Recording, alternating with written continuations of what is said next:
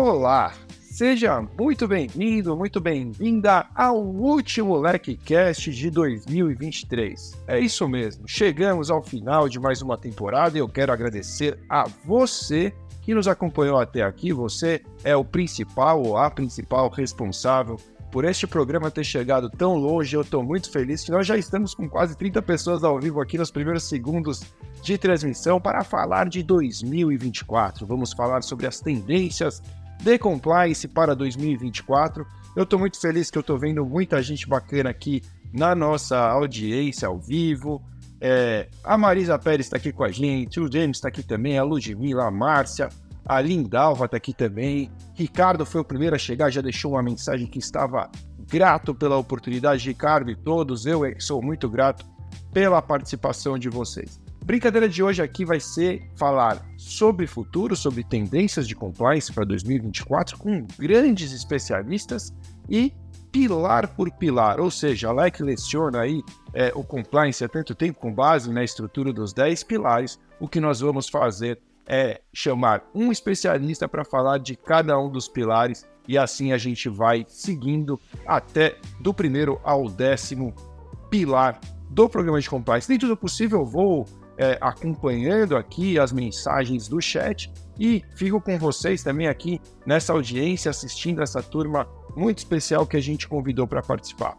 Quero te dizer apenas uma coisa: as inscrições para as primeiras turmas dos cursos da LEC em 2024 já estão abertas. Se você tem intenção de participar, de obter a sua certificação, se você vai fazer aquela promessa de final de ano que no ano que vem você vai conquistar a sua certificação profissional, eu recomendo que você já se comprometa desde hoje. Então, vou deixar um link aqui no chat com os cursos que estão disponíveis e você poderá fazer a sua inscrição desde já, garantir uma vaga e começar a estudar em janeiro. Curso de compliance de corrupção, curso de proteção de dados, compliance financeiro, criptoló, investigações, enfim, muita coisa boa para você estudar conosco aqui na LEG.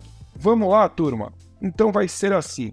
Quem vai falar sobre o suporte da alta administração é a Patrícia Punder e nós já começamos por ela.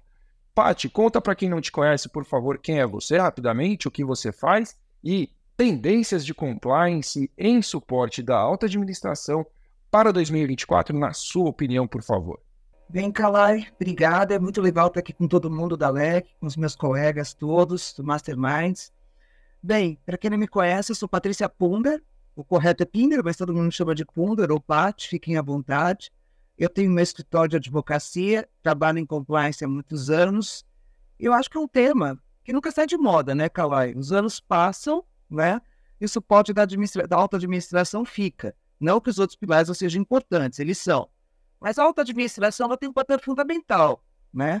Não é apenas falar, olha, eu apoio o programa de compliance, de integridade, mas também dar dinheiro, investimento, dar apoio, contratar boas pessoas, avaliar o seu risco, levar a sério o programa, né? Porque também nós vemos muitas empresas que falam que tem integridade, né? A alta direção até fala que apoia, mas no dia a dia não apoia, né?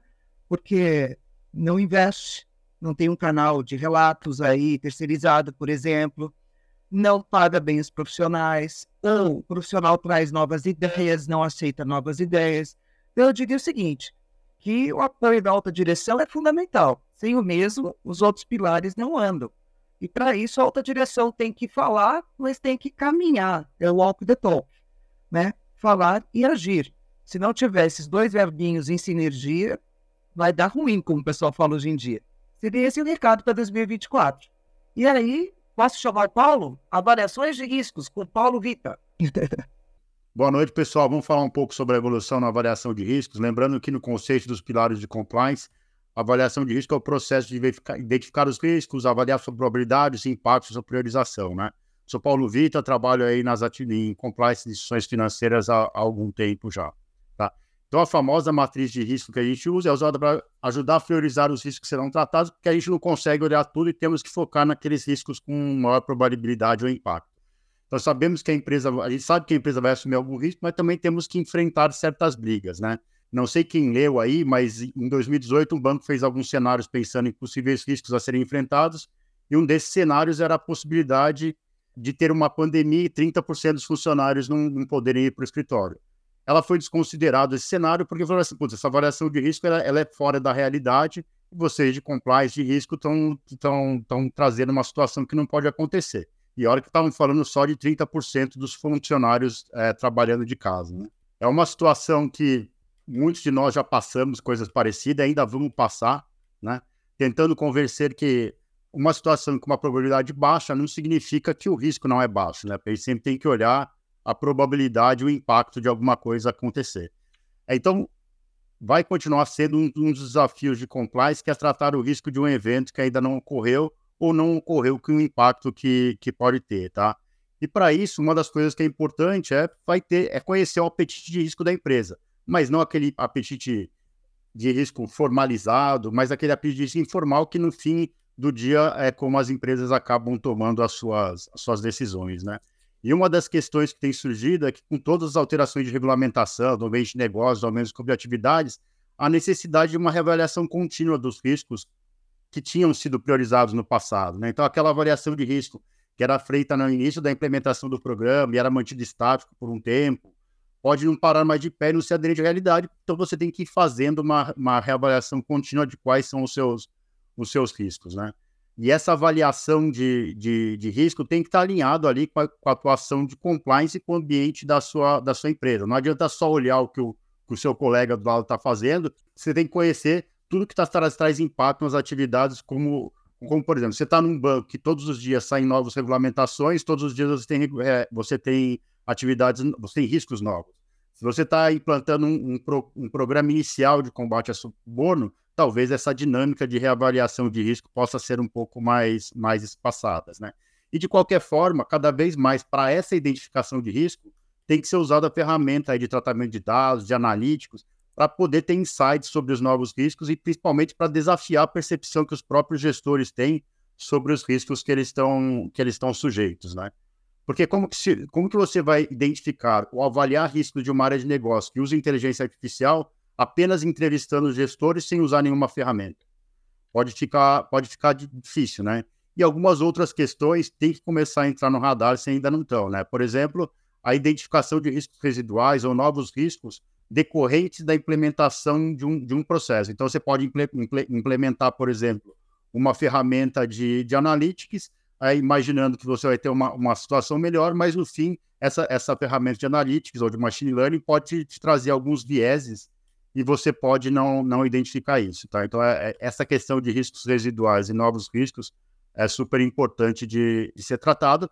E, obviamente, para isso, as áreas de compliance têm que ter pessoas com expertise para isso, porque você pode usar as informações, os dados de forma, de forma incorreta. Embora algumas empresas, algumas áreas de compliance já estejam percorrendo esse, essa jornada, né, até para atender exigências regulatórias, para algumas ainda é uma realidade um pouco, um pouco é, distante. Né?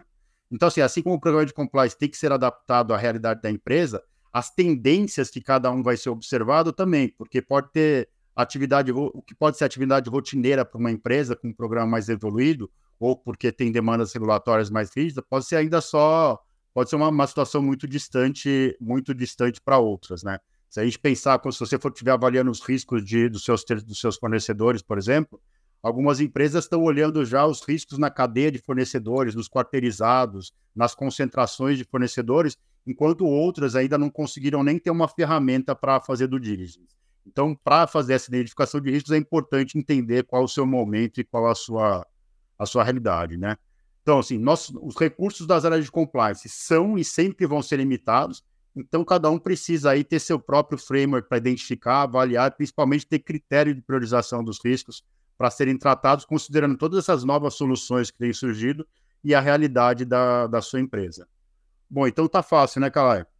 Boa, Paulão. Agora sim, eu estava falando no mudo só para testar se vocês estavam atentos. Obrigado, pessoal, que me avisou aqui no chat. Foi um deslize aqui da minha parte.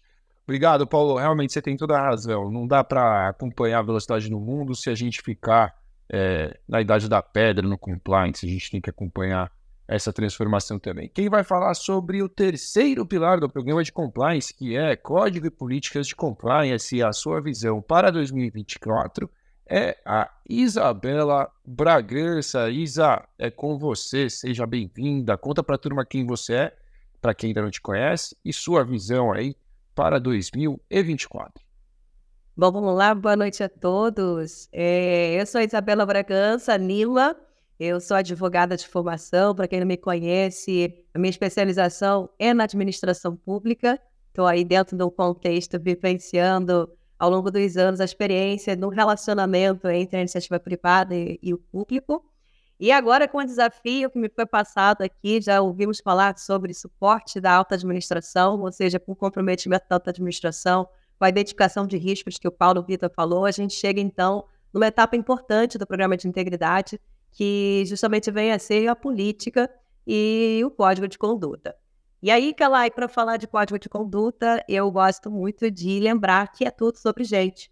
É, a gente costuma dizer que quando a gente está dentro de um contexto de um programa de integridade numa empresa, um caminho sem volta, e aí eu acho que é uma tendência para 2024, é que as empresas já entenderam muito bem a mensagem que o mercado deu de que é, profissionalizar tem a ver com compliance. Então, a gente vai falar sobre é, trabalhar sim na regra que tem que ser clara e não precisa ser um código, isso é muito importante. Cada empresa tem a sua forma de organizar, de se comunicar.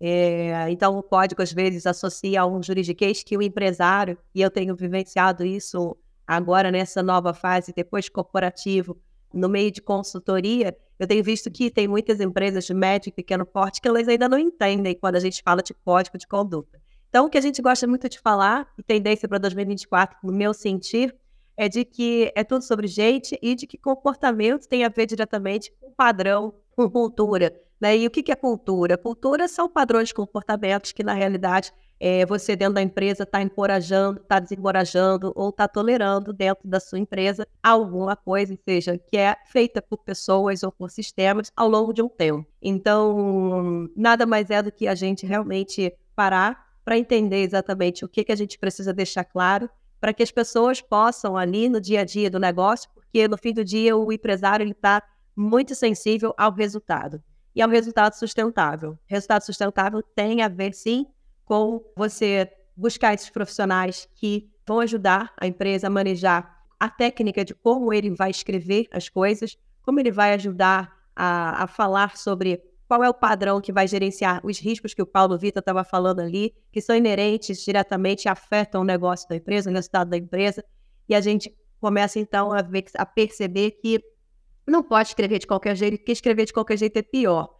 Então, eu diria que tendência para 2024 é para, respira, seleciona aí as empresas que têm as políticas escritas e que estão amadurecendo exatamente o nível, né? Estágio, nível de maturidade é, da implementação do negócio, cada negócio tem sua característica, tem sua particularidade. Pega uma política, leva a sério todas as políticas, mas pega uma, leia, releia, sente exatamente é, se aquilo faz sentido para o negócio, faz sentido, está diretamente ligado à missão, à visão e aos valores da empresa, para que você então possa ter efetividade, que é uma palavra-chave que os órgãos de controle têm sentido muitas dificuldades nas empresas, ainda, independentemente do porte dela, tá? ainda que ela seja uma empresa de grande porte, tem sentido dificuldade de é, avaliar essa efetividade. E a efetividade, porque é tudo sobre gente, e você precisa comunicar muito bem para que a política possa ter, possa ser implementada dentro de um contexto que realmente seja sustentável. Para fechar, eu diria que é, levar a sério as políticas para as empresas que não têm, antes de escrever, isso é algo que é bastante significativo, especialmente porque eu falo aqui do estado do Rio de Janeiro e eu tenho visto muitas empresas sendo demandadas pelos órgãos de controle, sendo notificadas pelos órgãos de controle para que elas apresentem programas de integridade. E aí a notificação é algo que realmente sacode o mercado e faz com que o, o dono da empresa ou o gestor corra atrás para apresentar de qualquer jeito. Não faça isso, tá? É, busque entender o negócio, busque entender a estratégia, do negócio, busca conversar com as pessoas da operação, são elas que efetivamente estão executando o negócio e faz é, é muito importante entender que o compliance e o programa de integridade é multidisciplinar. Ele vai ser escrito por todos os profissionais que estão dentro da organização, E aí é melhor você conhecer o negócio, entender exatamente a efetividade e os riscos inerentes à execução de cada processo do que você pegar, copiar e colar de qualquer jeito e entregar algo que não faz sentido e nem tem a ver com o seu negócio. Então, seriam essas aí as dicas do Calai, que eu imagino que sejam aí para 2024, tendências simples, porém, a meu ver, bastante eficazes, se uma vez elas forem implementadas, né? Show de bola, Isa! Pô, ouvir gente boa é muito fácil, né? A gente fica aqui só passando a bola. Eu vou pro próximo direto, vamos em frente depois de ouvir sobre códigos e políticas de faz com a Isa. Quem vai falar sobre controles internos é ninguém menos do que Felipe Faria. Fê, é com você, sua apresentação e suas perspectivas para compliance nesse tema tão importante em 2024. Olá, pessoal. Boa tarde a todos. Meu nome é Felipe Faria, para quem não me conhece. Eu sou compliance officer há mais quase 20 anos e atuo em empresas multinacionais e, e também empresas locais, eu fui diretor jurídico. Agora eu estou numa grande multinacional aí no mercado, de pneus, mas aqui eu falo como compliance mesmo, né, como profissional e como assim colega de vocês, né? E é uma delícia. Normalmente eu falo sobre diversidade e inclusão dentro da, das atividades da LEC. Sou professor da LEC dentro desse tema, mas eu, eu gosto, eu sou compliance, né? Então eu gosto também de ter essa troca também dentro desses outros pilares, naquilo que eu posso ajudar. Então, quando a gente está falando de tendências, a primeira reflexão que eu tive é justamente pensar naquilo que está acontecendo no mundo, né? porque a gente também, como profissional, tem que estar tá muito de olho naquilo que está acontecendo no mundo, porque como a gente precisa entender como que isso vai se reverter ao negócio que a gente está tá atuando. Então, quando a gente fala de tendências, eu, é, uma das primeiras dados que a gente vê em diversos relatórios é justamente as condições econômicas adversas, né? cada vez mais, não só pela pandemia, mas a gente agora está vendo cada vez mais uh, um mundo não só político, mas também um mundo econômico volátil, complexo, né? e essa complexidade ela traz dentro do negócio da, que a gente atua. Né? Nós estamos ali para atuar junto com um, um determinado segmento. Então, quando eu penso a respeito disso, eu penso, e aqui eu estou tentando fazer uma construção de raciocínio junto com vocês, é se a empresa está preparada, né? E normalmente quando a gente olha para falar do tema de controles internos mesmo, a gente fala uma coisa muito específica, ah, isso daqui está no financeiro, isso daqui está na auditoria interna, isso daqui não sou eu, controladoria, né? Mas somos todos nós. E eu acho que quando eu falo, de, quando eu penso em tendências do próximo ano, talvez eu coloque um pouco da fala que a Isa falou, que é tudo sobre gente, e vou construir um pouco em cima disso, porque o que eu vejo é, uma, inclusive, uma necessidade das pessoas entenderem quando elas são efetivamente uma área de controle. O jurídico, por exemplo, não está numa, numa área de controladoria nem na área financeira, normalmente não se está, né, em grandes empresas, mas é também uma área de controle, ela precisa se enxergar como tal. Então, quando a Isa falou é tudo sobre gente, a minha tendência, na verdade, ela tem a ver com pessoas. Em controles internos, a gente pensa em procedimentos, mas eu queria, eu queria trazer essa tendência em falar sobre pessoas. Se as pessoas estão preparadas para endereçar esses riscos, se as pessoas estão, têm esse tipo de conhecimento para atuar como uma área realmente de controle, para que ela possa questionar, levantar a mão quando ela vê alguma situação que talvez possa trazer algum risco para a companhia mencionei desde o começo, né? A gente está num mundo cada vez mais complexo e volátil. E quando eu vejo, quando eu penso de tendências, eu penso realmente na reflexão do negócio, se nós temos pessoas, né, dentro da companhia certas para as posições certas. E aí, voltando para o tema mais de compliance, né, se não há nenhum favoritismo ou alguma situação onde as pessoas possam entender, não entender muito bem quais são as, as atividades que elas que se espera que elas tenham que exercer, porque isso é uma, uma situação que eu escuto muito dos meus colegas também, que é quando estão, por exemplo, fazendo uma investigação, então, ou estão testando algum tipo de controle, eles veem que as pessoas não entendem, que as pessoas não entenderam. Né? E isso é um, um achado também que é muito relevante e que traz essa reflexão mesmo para, inclusive para áreas como pessoas e EH. Né? Se nós estamos contratando as pessoas certas para os lugares certos, para as posições certas, que tem esse conhecimento que são áreas de controle e que tem que ajudar a companhia a desvendar ali caso ela, ela encontre alguma situação é, onde tenha risco ou onde tenha efetivamente acontecido algo errado, né, que ela tenha que reagir. Então, quando eu penso em tendências para 2024, eu continuo batendo nessa tecla que eu acho que a maior tendência que a gente pode encontrar, até interseccionalmente falando de todos os, os, os pilares, nas pessoas. As pessoas precisam entender que elas são um controle, elas precisam entender que a atividade delas importa e que é importante para que elas levantem a mão, questionem, falem, inclusive até questionar o próprio controle, né? Por que, que ele existe, né? Eu acho que isso é também parte de uma reflexão muito importante para a companhia estar tá sempre em evolução, porque o nosso tema não é não é fixo, né? A gente pode sim passar os primeiros anos implementando política de compliance, política de suborno, o código, o manual, mas é, isso é um, são documentos vivos. Né? E os controles das companhias também são vivos, a depender de cada um dos negócios que vocês se encontram aí. Então, a minha dica para, para nossos colegas compliance, já encerrando aqui os meus, meus poucos minutos, é pensem nas pessoas, olhem para as pessoas, não olhem tanto, não somente para o controle interno daquilo que está escrito, que deve ser seguido e aquele processo. Ele é sim importante, mas como tendência eu, eu vejo que há sim uma necessidade de olhar para as pessoas, se elas têm a capacidade correta para aquele controle, se elas estão no lugar certo, se elas entendem o que elas têm para fazer. Ok? Então eu passo de volta aí para o Kalai e os meus colegas para a gente continuar esse jogo tão legal. Valeu, Fê.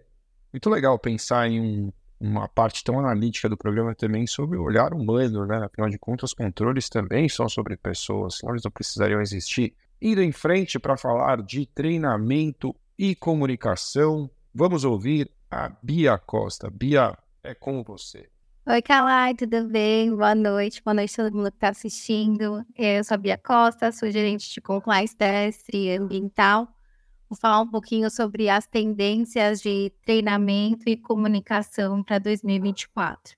Acho que desde que começou o compliance, a gente escuta muito em que tem que treinar, treinar, treinar, e quando cansar, treinar mais um pouquinho, né? O compliance, ele acaba passando muito por essa parte de educacional. E quando eu fui fazer a pesquisa tive a liberdade de conversar com alguns colegas queridos para entender o que, que eles viam também um pouco de tendência para 2024. E todo mundo usou umas palavras chaves como objetividade, prático, rápidos.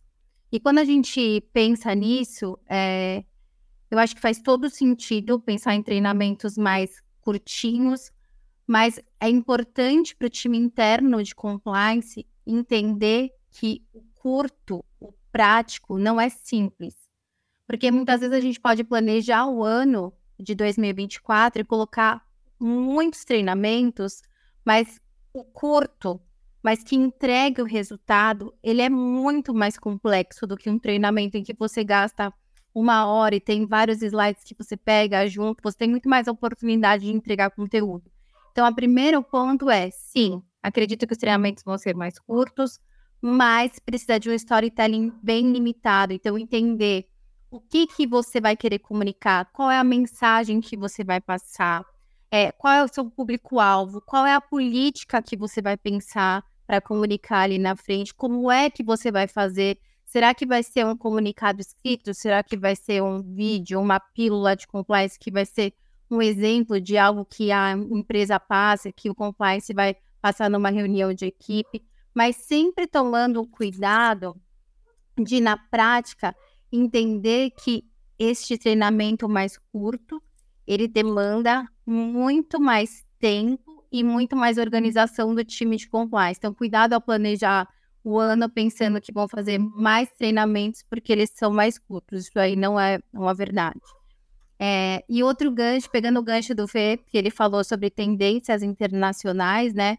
eu vejo o compliance é, vindo numa tendência internacional, né, que veio do hashtag MeToo, que é a questão do assédio. Compliance, ele vejo em 2024 seguindo a tendência de 23, que é deixar um pouco de falar somente de anticorrupção e antissuborno, que vai continuar falando, sempre vai falar, é sempre importante, mas também abarcando questões comportamentais, questões de assédio, que isso é muito importante, é, o compliance ser ou um, o sponsor né, desse assunto ou acompanhar muito o RH sobre esse tema, porque é quando você vai conseguir entender na prática como o comportamento, como questões de assédio podem afetar é, no programa de compliance nas pessoas, né? A Isa falou sobre as pessoas, quanto é importante a gente tratar de pessoas, você também falou. Então, assim, é bem importante ressaltar isso. E vejo também, por fim, os multiplicadores sempre em alta uh, na empresa que eu trabalho. Um tema muito forte, é um tema que sempre em auditoria as pessoas falam muito bem, que é ter mais capilaridade no programa de compliance, né? E entender que essas pessoas que estão nas pontas, como multiplicadores, né? na minha empresa tem 4.500 pessoas, eu tenho três, duas pessoas no meu time. Não tem como a gente estar tá em todos os lugares. Então, os multiplicadores, eles vão, ganham sempre essa capilaridade do programa e fazem com que, na prática, eles consigam pegar os casos lá na ponta. Então, eu acho que esses multiplicadores, eles podem apoiar tanto nos treinamentos mais práticos, na linguagem mais assertiva, quanto nas questões de assédio comportamentais para falar sobre comunicação não violenta, treiná-los sobre questões de olha, não é para você fazer juízo de valor, é para você só ouvir lá na ponta o relato que você está recebendo e depois trazer para a compliance. Então, também vejo os multiplicadores como uma peça muito importante no programa de compliance. Cala, acho que é isso. Obrigada pela oportunidade.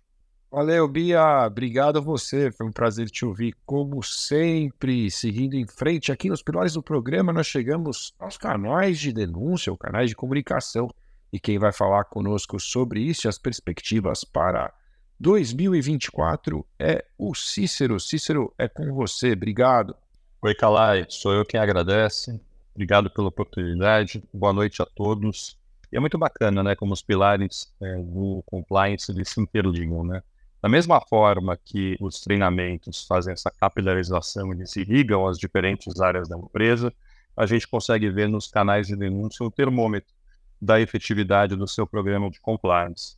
Então, ele pode ser um termômetro tanto quantitativo, né, da maneira que você recebe essas informações, a quantidade de informações, de denúncias que você recebe pelo canal, mas ele também pode ser qualitativo, no sentido de que quanto mais denúncias eu recebo de uma determinada área, isso pode ser mais indicativo de que uma determinada política ou que uma determinada área precisa de uma revisão. E eu acabei não me apresentando no começo. Meu nome é Cícero, eu sou advogado, eu fui diretor jurídico de companhias multinacionais ao longo de mais de 10 ou 15 anos, e nos últimos anos da minha carreira eu atuo exclusivamente como compliance, hoje trabalhando por uma companhia americana de tecnologia. Então, retornando aos canais de denúncia, basicamente você tem esses dois termômetros, um termômetro quantitativo para você saber quando as suas denúncias é, aumentam, quais os atos, os treinamentos, as comunicações, o apoio da liderança em determinadas iniciativas fazem com que isso aumente, e por outro lado, se eu tenho sucessivas denúncias em relação, por exemplo, a uma disputa de comissão, isso talvez seja indicativo que a minha política de vendas não seja tão redonda, ou, mais do que isso, que eu não tenha controles internos na companhia que sejam possíveis de barrar determinados tipos de é, operação. Eu escuto muito isso, falo, puxa, Cicero, mas se o sistema permitiu que eu fizesse, eu imaginei que fosse possível, e nem sempre isso é verdade. É, e aí, um exemplo muito simples: você pode pedir um reembolso de um item pessoal e o sistema absolutamente não vai impedir, desde que você coloque uma nota. É, e caso você tenha um aprovador distraído ou mal intencionado, aquilo é aprovado e o seu controle interno falhou. Então, nem o sistema, é, nem as aprovações são imunes ao erro humano. E daí a importância das denúncias se reiterar em determinadas áreas para que você tenha, para que você consiga ter uma visualização do que está acontecendo na sua empresa. E como tendência, Calá, eu diria que é a, é, é a confiabilidade do canal de denúncia. Quer dizer, nada fere mais uma empresa do que você fazer uma denúncia, ao final, você perceber que uma acusação que foi fundamentada por uma investigação, ela não só não teve uma medida disciplinar, mas a pessoa que fez a denúncia acabou sendo retalhada de alguma maneira. Então, por isso é fundamental que os canais de denúncia protejam o anonimato do denunciante, caso assim ele deseje, que esse canal ele tenha a confidencialidade necessária para que aquelas informações sejam protegidas e também a privacidade das informações que forem ali passadas. E talvez mais importante do que tudo isso seja que a empresa tenha uma política séria de não retaliação. Quer dizer, aquela pessoa que fez uma denúncia, ela tem que ser encorajada, ela tem que ser protegida e não ser retalhada. Isso chega a um nível tão é, sofisticado em algumas empresas com programas de compliance mais amadurecidos, que recentemente algumas empresas tiveram layoffs e centenas, milhares de pessoas foram demitidas, mas algumas empresas tiveram a preocupação de olhar se aquelas pessoas tinham feito algum tipo de reporte nos últimos 12 meses e essas pessoas não poderiam ser afetadas. Tamanho o nível de comprometimento dessas empresas com a não retaliação e com a segurança nos seus canais de, de denúncia. Então, basicamente, resumir, eu estou vendo aqui que a ampulheta está é, tá chegando no final, a areia está caindo no final, eu diria que a tendência principal para os canais de denúncia no próximo ano, pressão do anonimato, da privacidade das pessoas e da confidencialidade das informações fornecidas. É isso aí, bola com você, Calai. Obrigado. Valeu, Cícero. Você tem toda a razão, cara. Se o canal não for confiável, ele será muito pouco útil dentro de uma organização. Seguindo em frente, então, saímos aí do sexto pilar do programa de compliance, canais de denúncia, e vamos entrar no sétimo pilar, também conhecido como investigações internas corporativas. E quem vai falar sobre isso para você é Juliana Rodrigues. Ju, seja bem-vinda. Oi, boa noite, pessoal, tudo bem? Bom, sou Juliana Rodrigues, eu já atuo em compliance há alguns anos. Atualmente, eu sou Chief Compliance Officer da Coty, uma empresa de beleza. E aqui para falar um pouco de um assunto que tem, é, que eu, a, ao qual eu tenho me dedicado muito, que é a questão de como tornar as nossas investigações internas o mais efetivas possíveis, é, com times pequenos, com, com recursos é, é, limitados, porém de uma forma efetiva interna. E o que eu tenho visto, uh, e tenho trabalhado muito, então não só é, pessoalmente, mas em todas as, as, as, as, tendências de outras empresas, é o uso de ferramentas de inteligência artificial, uso de ferramentas de forensics internas. Ou seja, a gente tem cada vez mais, a gente está tentando trazer para dentro das nossas empresas é, recursos que antigamente a gente só via em auditorias ou em escritórios de advocacia. Então, hoje a gente está treinando e criando é, dentro das empresas esse, esse hub é, tecnológico para a gente poder trazer investigações de, formas mais, de forma mais efetivas. Então, como o, o Cícero acabou de falar, a gente tem que ter canais, sim, muito confiáveis, sim, canais que protejam as pessoas, sim, mas a gente também precisa ter canais que sejam efetivos. E para ser efetivos, a gente precisa trabalhar com dados, a gente precisa trabalhar com o que está disponível. Então, poder usar ferramentas que extraem, por exemplo, dados de Outlook, dados de Teams, dados de Slack, e a gente faz é, poder colocar isso dentro de um, de um aplicativo ou de uma aplicação que, por meio de parâmetros que a gente mesmo coloca internos, com base de da, cada um dos casos, ao invés da gente perder ou dedicar semanas para poder achar um e-mail manualmente, porque eu tive um insight da minha cabeça, eu começo a alimentar esse sistema e em duas, três horas eu analiso caixas que, de anos e trago, né, extraio dali informações essenciais para que a gente internamente consiga estar pronto para chegar numa entrevista já com todos os dados ou com todo um background que a gente já consegue ter entrevistas e, e, e, análises mais efetivas. Eu tenho usado isso recentemente e acredito piamente que uh, será a grande tendência aí para os próximos anos, para 2024 com certeza, e para os próximos anos, quem não colocar ferramentas de inteligência artificial dentro das suas companhias para falar, para trazer efetividade para os programas estará fora. Então, assim, monitoramento, usar essas ferramentas para monitorar, usar essas ferramentas para poder tornar efetivos. Então, veja o meu caso, eu tenho uma empresa de quase 12, 13 mil funcionários, a nossa companhia, a gente tem quatro pessoas no time, globalmente. É, seria virtualmente impossível que a gente fizesse absolutamente todas as investigações internas, mas com o uso desse tipo de ferramenta, a gente consegue ser muito mais objetivo, a gente consegue alimentar o, o sistema e dizer, olha, eu estou procurando eventual pagamento de propina. Uh, aí eu coloco lá, ah, pagamento, ajuda, olhar no e-mail da. Eu quero ver os e-mails da Juliana para Maria no período de janeiro de 2023 a dezembro de 2023, e eu quero procurar as palavras presente, me faça feliz, me dê almoço, presentinho, sei lá, é, o que vocês possam imaginar os termos. A gente joga isso lá.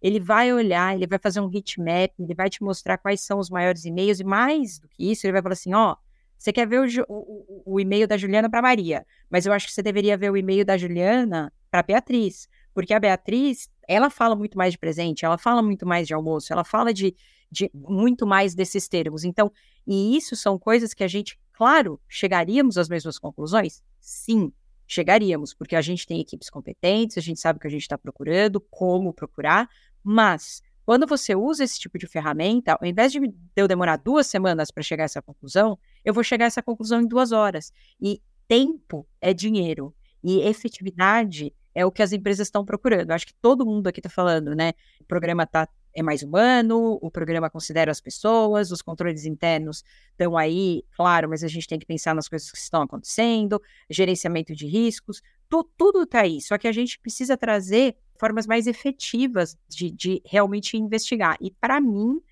é, a grande tendência do, do ano será sim o uso deste tipo de ferramenta. Tem uma série de ferramentas, não existe uma ferramenta é, é, é, específica, são várias ferramentas que estão aí, eu acho que depois a gente pode comentar quais são o que cada um está usando, é, mas eu acho que esse é o novo, a nova fronteira que vem por aí.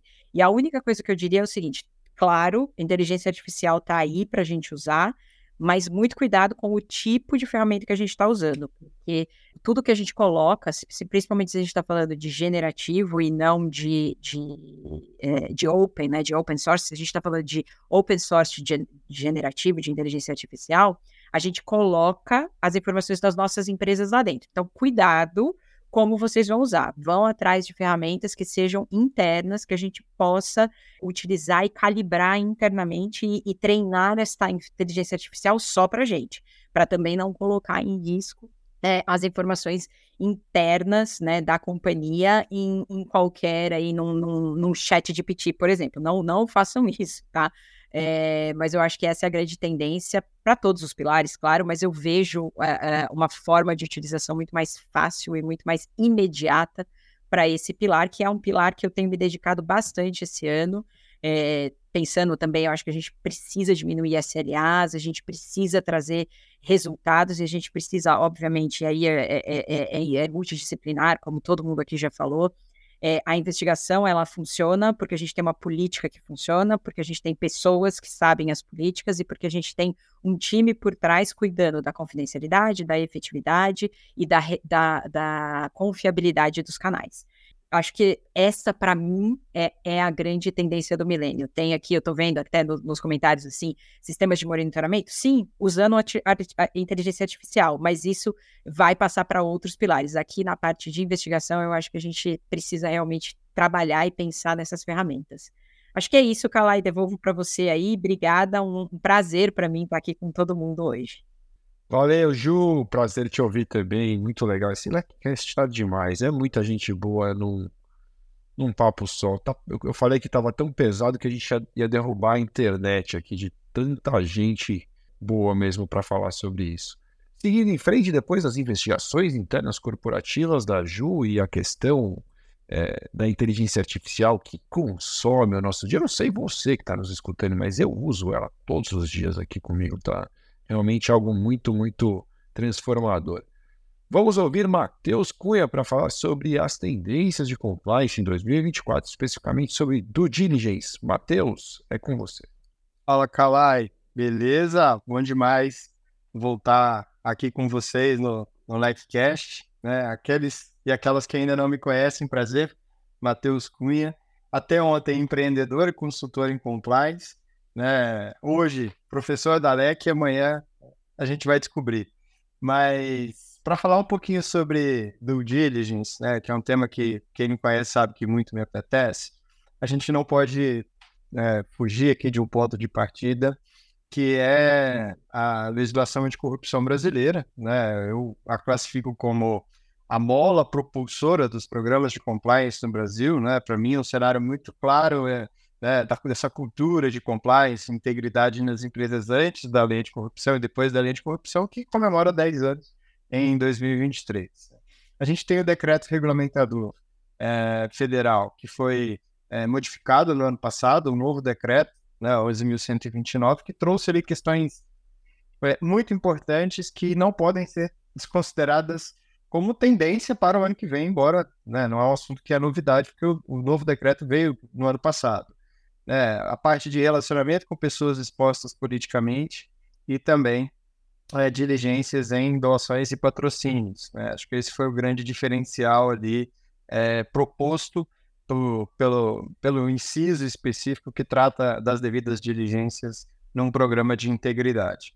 Mas o tema que precisa estar à pauta das organizações é empresas e direitos humanos. É, a gente tem, infelizmente, visto com cada vez mais frequência casos críticos, escândalos e crises que envolvem empresas nos mais diversos aspectos de violações de direitos humanos, aspectos de trabalho e emprego, né, nas questões relacionadas a meio ambiente, até mesmo no relacionamento com é, de confiança né, entre stakeholders e shareholders. Então, é, ESG é a bandeira que, que vem forte né, dentro dessa disseminação de cultura de integridade e não seria diferente quando a gente olha a empresa não né, um, uma estrutura isolada no mundo, mas sim né, um elemento importante dentro de um ecossistema chamado cadeia de fornecimento.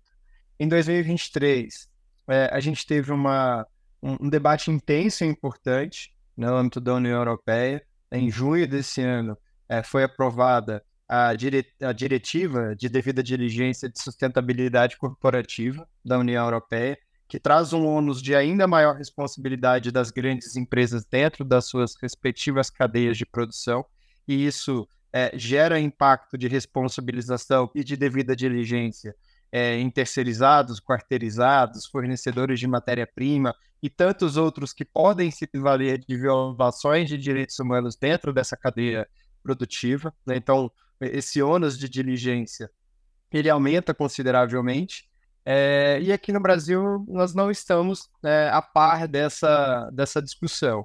Né? Nós temos desde o ano, do ano passado, né, 2022, é, um projeto de lei que cria um arco nacional de direitos humanos e empresas. Né, Para quem ainda não conhece, é o PL 572 de 2022, que tramita na Câmara dos Deputados e que traz não só é, diretrizes, né, orientações às empresas para maior responsabilidade em relação à violação de direitos humanos, mas um ônus é, extremamente rígido, pesado do ponto de vista de responsabilização por atos que envolvam a sua cadeia de produção.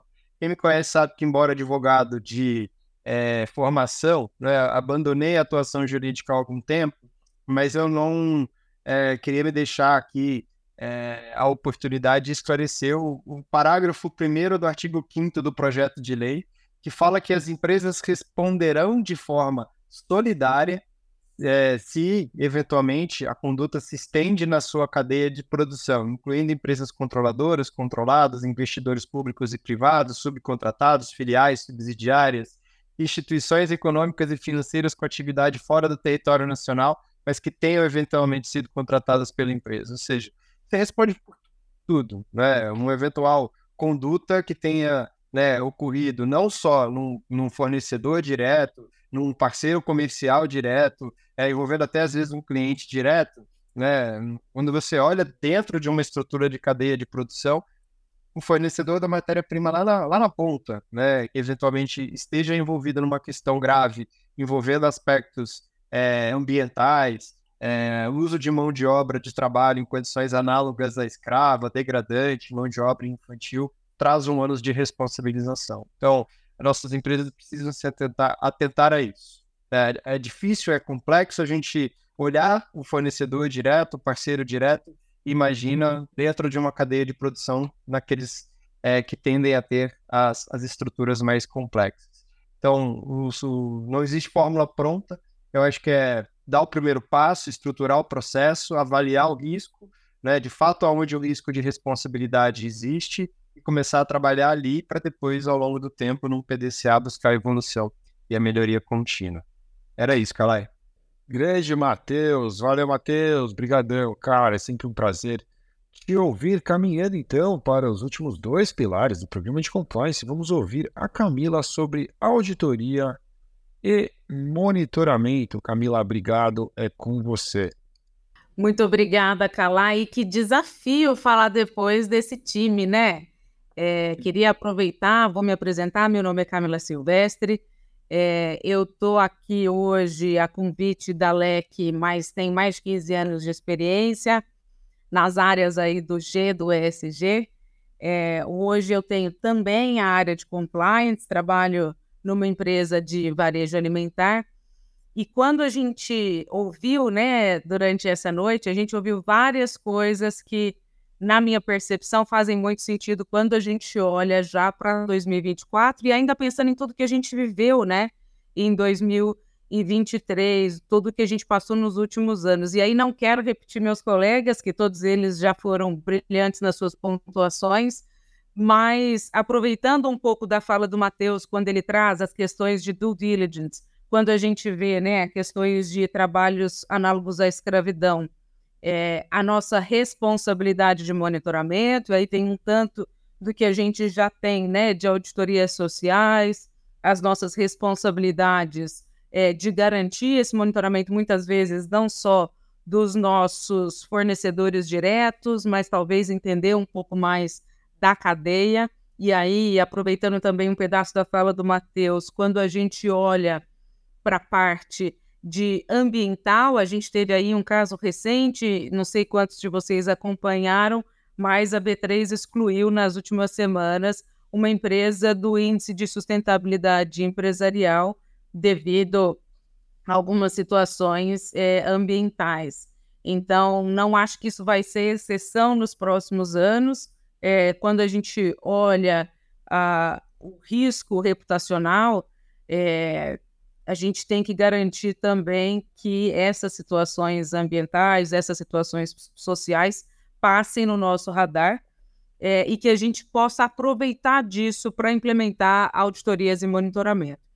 É, a Ju falou um pouco né, de trabalhar com dados, eu sou uma grande fã dos dados e eu digo que eu vivo é, dizendo para as pessoas o que, que a gente pode encurtar de alguns processos, o que, que a gente pode automatizar desses processos, na verdade, melhorar a eficiência, melhorar a eficácia, e eu acho que a gente pode fazer muito disso com o monitoramento. É, na minha percepção, nos últimos anos, e aí eu tenho algumas áreas, e uma delas é compliance, uma delas também é auditoria, e outra também é gestão de riscos.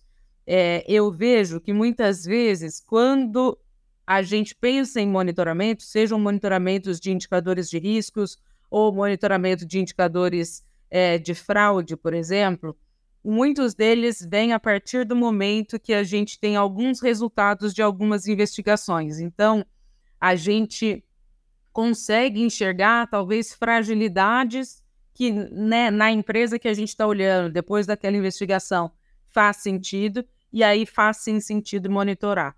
E aí a gente pode olhar para os diferentes tipos de monitoramento quando a gente pensa em dados. E aí, claro, tomando cuidado, que foi um ponto que o Paulo trouxe, para que a gente não seja enganado né, pelo viés dos dados, é, mas pensando sempre em adaptar o que a gente tem de informação para o nosso dia a dia ou para o dia a dia da nossa empresa. É, muitos desses insights, dessa, seja das investigações pós-realização, seja das denúncias, eles trazem para a gente oportunidade de entender um pouco mais sobre quais são os fatores críticos para a empresa, para a corporação que a gente faz parte. Então, a gente pode estar falando desde é, é, possíveis desvios, como os casos que a Ju trouxe para nós, é, e aí não estou olhando necessariamente para monitoramento de caixa de e-mail, eu tenho ainda bastante receio sobre isso, acho que isso pode ser utilizado em situações específicas, mas eu acho que isso bate um pouco ainda é, quando a gente fala de privacidade de dados e como a gente vai tratar. Então, essa é a minha opinião profissional sobre o assunto. Acho que nós não estamos maduros o suficiente para tratar desse assunto de, de, de, de live monitoring, né? Mas quando a gente olha para os indicadores que já existem na companhia, a gente muitas vezes consegue casá-los, seja com resultados de auditorias que já aconteceram é, e fragilidades identificadas, sejam com investigações que já aconteceram e fragilidades identificadas, ou sejam com os nossos próprios mapas de riscos e monitoramentos recorrentes. Então, quando a gente olha e pensa num monitoramento que eu imagino que muitas empresas já tenham hoje em dia, quando a gente fala de due diligence, por exemplo, é um monitoramento contínuo e recorrente de todas as empresas que apareceram é, na lista de trabalhos análogo, análogos à escravidão ou na lista é, do IBAMA, por exemplo. E isso tem que ser, a gente tem que cruzar essas informações recorrentemente com toda a nossa base de fornecedores ativos ou fornecedores de fornecedores para que a gente possa garantir maior adesão. A gente também pode olhar para possíveis contas específicas, e aí, com muitos anos de auditoria, a gente sempre vai olhar para algumas contas é, contábeis específicas, contas de banco, acesso, quem tem acesso, quem não tem. Esses são monitoramentos que a gente consegue olhar, seja por um indicador, um BI recorrente, é, seja por revisões pontuais. E aí eu entendo que cada vez mais a área de auditoria interna pode colaborar com a área de compliance. É, eu aprendi em, nos últimos anos da minha carreira, e não só nesse papel que eu tenho hoje, mas já com algumas colegas queridas do passado, que essas áreas podem muito bem trabalhar em, de maneira complementar o trabalho uma da outra e de gerar, tanto gerar conhecimento, gerar insights, e que a gente possa, de fato, entender que o G da governança, e aí aproveitando um pouco a fala do Felipe, né, que a gente fala de gente, que a gente fala das nossas responsabilidades, mas esse G da governança, ele é uma responsabilidade às vezes muito maior do que só uma cadeira ou só uma área. Então, olhando para frente, eu vejo bastante pontos é, na questão de auditorias sociais, ambientais, quando a gente olha para a LGPD, como a gente faz esse monitoramento de dados, quem tem acesso, quem não tem. E aí eu acho que cada empresa consegue olhar e entender como que a gente monitora cada um dos pontos que para aquela empresa é importante. Acho que é escalar em respeito ao tempo. Queria agradecer. Sensacional, Camila, muito bom. Vamos para o nosso último pilar, e aí quem vai falar sobre este último pilar que foi introduzido pela LEC na metodologia de ensino, diversidade e inclusão, é a Sabrina Faleiro. Sabrina, é com você. A palavra é sua. Boa noite, Calai. Boa noite, pessoal. Que responsabilidade encerrar esse LECCast. Foi tão enriquecedor e com pessoas que eu admiro e me inspiram muito.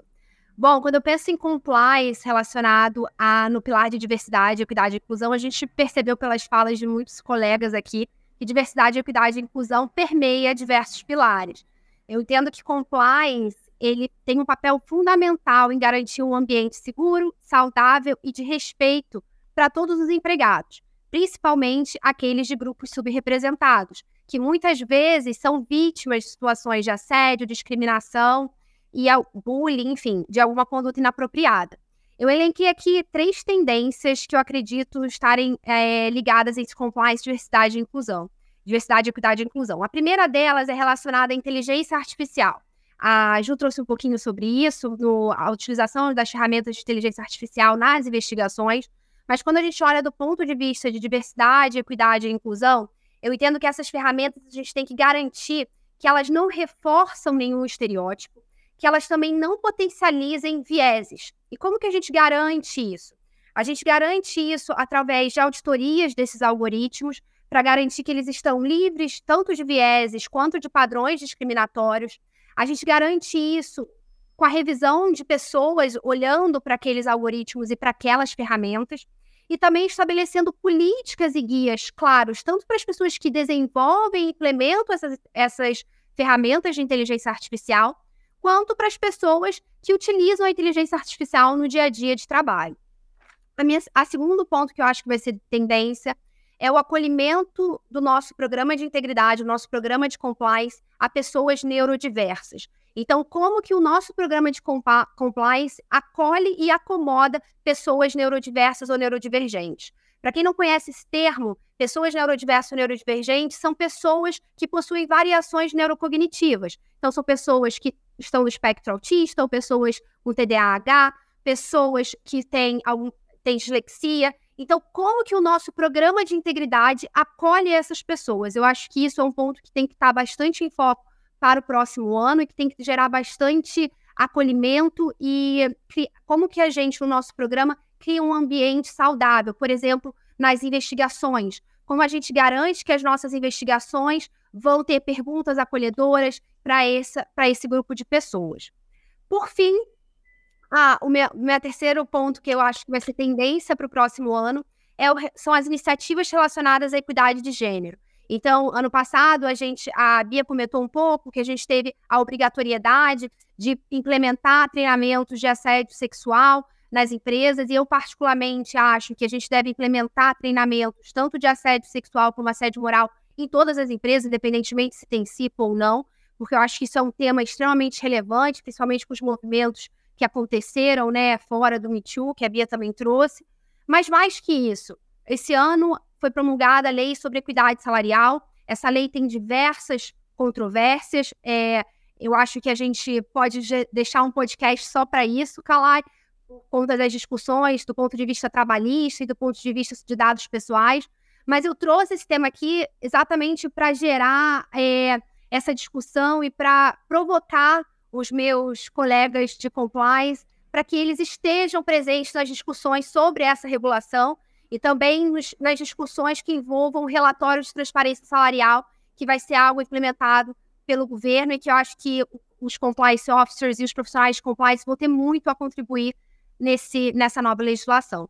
Esses são os pontos que eu acho que vão ser tendência, Calai, para o próximo ano. Não quero me estender muito aqui, agradeço o convite e é isso.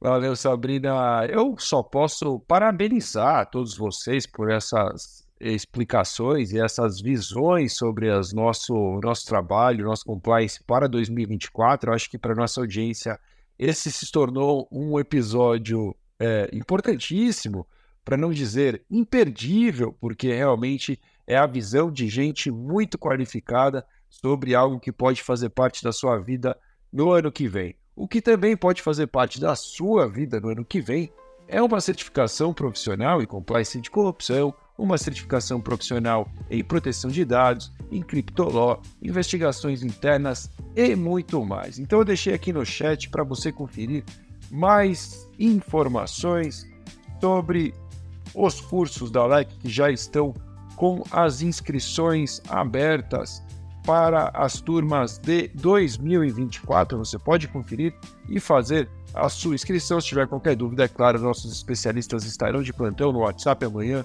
para te atender. Pessoal, obrigado de coração a todos que participaram aqui, falaram conosco, pessoal que esteve no chat também, um prazer estar com vocês. E nos vemos agora apenas em 2024 com a quarta temporada do Blackcast, que promete muita coisa já está no forno, já estamos preparando muita coisa bacana para vocês em 2024. E se você tiver alguma sugestão, se você quiser me contar o que você acha do LecCast, a sua visão, o que você gostaria de encontrar por aqui, por favor me procure, será um prazer te, te escutar. Eu estou nas mídias digitais, aí estou nas, nas mídias sociais, você me encontra no, é, no Instagram e também no LinkedIn e, é claro, pode deixar um comentário aqui neste vídeo, procurar os canais da LEC, faça a sua mensagem chegar até mim, porque será um prazer te ouvir. Obrigado de coração, ficamos assim, encerramos o ano. Um bom Natal, um bom ano, um ano novo a você e a sua família. Fiquem bem, nos vemos muito em breve. Valeu, LecCast, valeu pessoal, obrigado, um grande abraço e até muito breve.